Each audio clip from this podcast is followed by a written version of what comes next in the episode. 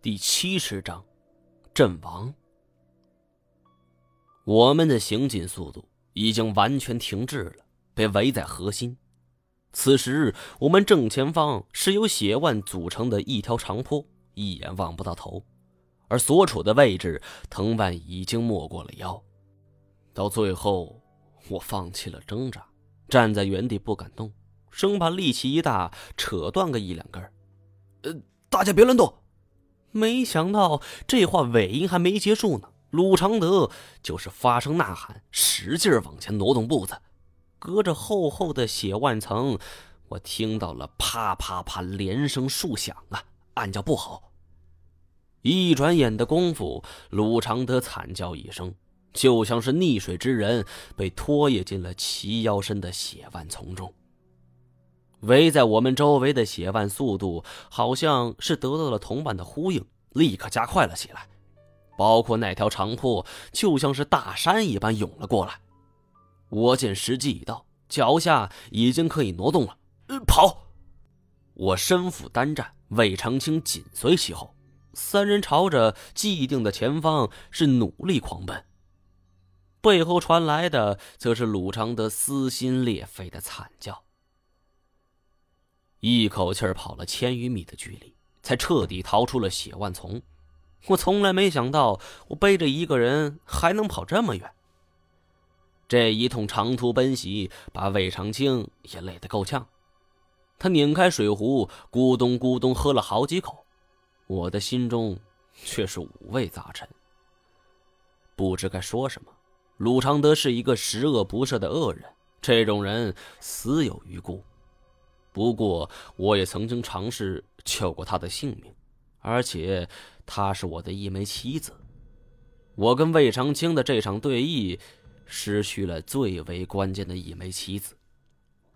魏长青脑筋活络，他见我看他眼神不对，狞笑一声：“哈哈，可惜呀，老二这枚棋子我没拿到手，你也没拿到手，哈哈哈。”我恨的是咬牙切齿。我说心里想什么，你怎么都知道？还他妈是人吗？从一进入这里，我是处处谨慎小心，没想到还是有队伍里的人给阵亡了。虽然死去的是个坏人，但是这种环境下失去了一个并肩作战之人，这种感觉很难受，就像是少年派的奇幻漂流里。在恶劣的环境下，没什么好人坏人之分，只有队友相互扶持、相互鼓励、相互依存，才有可能幸存下去。跑了上千米，从密集的血腕丛中里给冲了出来，体力都消耗极大。我们靠着墙壁，大口大口喘着粗气儿，因为负伤，单战低头一言不发，也可能已经睡着了。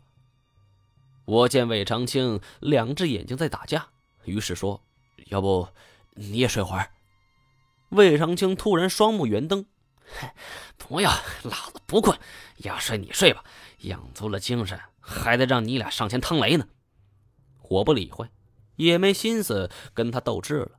反正这种时候他还是需要我跟单战的，所以我解下背包，躺在地上，头枕着登山包，再次睡着了。这一觉睡了多久，我也没记着，只知道再次醒来的时候，只因为魏长青踢了我一脚。醒醒醒醒，该走了。我从地上爬了起来，推了推单战，单战嗯了一声：“什么事儿？”原来他早就醒了，看他衣服上的鞋印儿，估计也是魏长青踹的。我问魏长青前方是什么地方，魏长青说他也不知道。要不还是喊我们俩去看一看吧。我苦笑了一下，看来叶欣欣也不是什么都知道。想到这儿，我突然有恃无恐了。反正魏长青离不开我们，索性就逗逗他。哎，老魏啊，你说你这是何必呢？咱们都是跟老板打工的，何苦为难我呢？哼。甘愿做一个女人的狗？哼，我可不愿意。我还等着拿到蜀王的宝贝，移民新西兰呢。我心头一颤，知道有门这混社会的人，尤其是没来得及在一个行业里混出名气的人，你稍微捧他两句，他就不知东南西北。百分之八十都会这样。只不过像魏长青这种的，吃不吃这套，我不得而知。但是无论如何，试一试总不会错。于是我故作气定神闲。其实，你知道老板为什么会请你来吗？这其中原因，我怎么可能知道呢？我只知道，如此一说，魏长青肯定会好奇。有道是好奇害死猫，在谈话的过程中，好奇是引开后方内容的开端。果然，因为什么？你想一想，走上这条道的。那胆子大的人身上有命案的多了去了，不说别的，大头、老四、老苑他们不都是如此吗？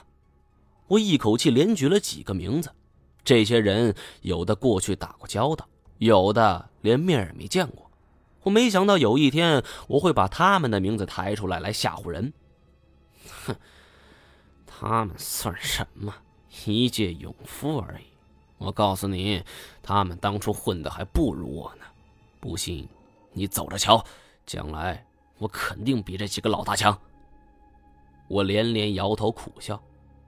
哼，怎么你不信？不是，哼，我只是很感慨。我们老板一向识人很准。我开始很好奇，就问他说：“老板，为什么你不找一些有名的大哥来做这事儿？”偏偏找了两个不出名的小角色呢。我看了一下魏长青的脸色，笑着说：“不好意思，这么称呼你。不过，当时我这是实话。”魏长青不语，饶有兴趣的看着我。老板是怎么说的？他说：“这东西不能公之于众，所以只能找一些不出名的兄弟来干。再者说，老大。”都是捧起来的，只要他们两个人能把此事做好，咱们目的就达到了。至于他们想要什么钱、权，都没问题，各取所需，这才是双赢嘛。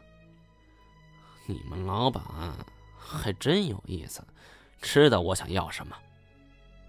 我故意学着他的样子，嘿嘿一笑，呵呵，眼下鲁昌德也死了。